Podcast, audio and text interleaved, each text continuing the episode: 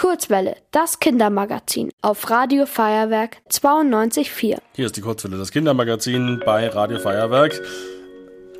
Oh nein, Björn. Du hast vergessen, das Telefon stumm zu schalten. Und das mitten während der Sendung.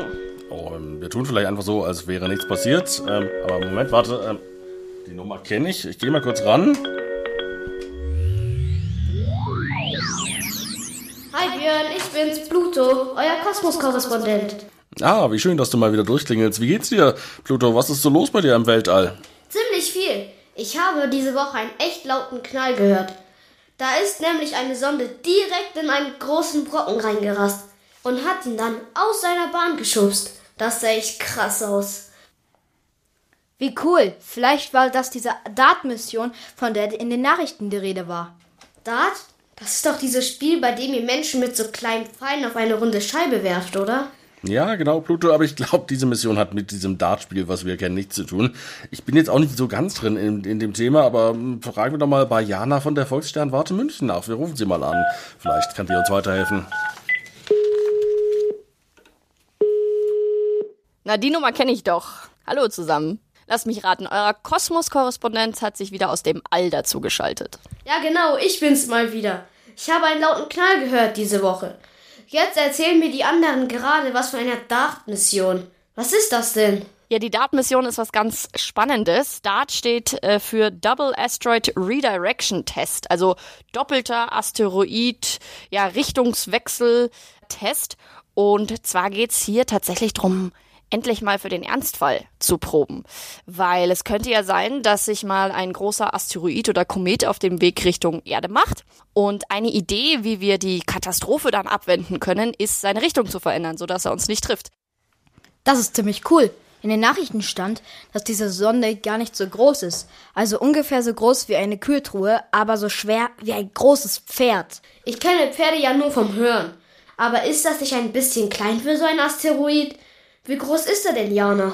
Der Dimorphos selber, der hat so unter einem Kilometer, ein bisschen unter einem Kilometer Durchmesser. Das heißt, also wenn ihr jetzt von einer Seite zur anderen laufen würdet auf dem äh, Dimorphos, dann würde das so eine Viertelstunde, 20 Minuten ungefähr brauchen. So könnt ihr euch das vorstellen. Dann ist er ja noch größer als die Theresienwiese in München. Ein ganz schöner Brocken. Von solchen Asteroiden fliegen hier im Weltall ja echt viele rum. Ihr Menschen habt echt Angst vor ihnen. Aber Jana, warum sind die denn so gefährlich? Ja, also nicht jeder Asteroid ist gefährlich. Ne? Es gibt natürlich ungefährliche Asteroiden. Das ist dann immer so, wenn die relativ klein sind. Ihr müsst euch ja vorstellen, jedes Mal, wenn ihr eine Sternschnuppe seht, fällt ein Stein auf die Erde. Aber die sind meistens ungefährlich, weil die Erbsen groß sind. Ja, trotzdem gehen die Wissenschaftlerinnen und Wissenschaftler davon aus, dass so ein Asteroid mal die ganzen Dinosaurier auf der Erde ausgelöscht hat. Denn alle 100 Millionen Jahre kommt auch mal ein großer Asteroid vorbei. Und wenn ich von groß spreche, dann meine ich also etwa die Größe einer kleinen Stadt. Na, zum Glück wird ja jetzt schon mal für den Ernstfall geübt. Dann könnte für unsere Menschen ja sonst echt gefährlich sein. Aber warum wurde jetzt genau der Dimorphos? Es hätte ja auch jeder andere Asteroid sein können. Dimorphos wurde ausgewählt, weil er einerseits schön klein ist. Das heißt, wir müssen nicht gleich an die großen Jungs ran.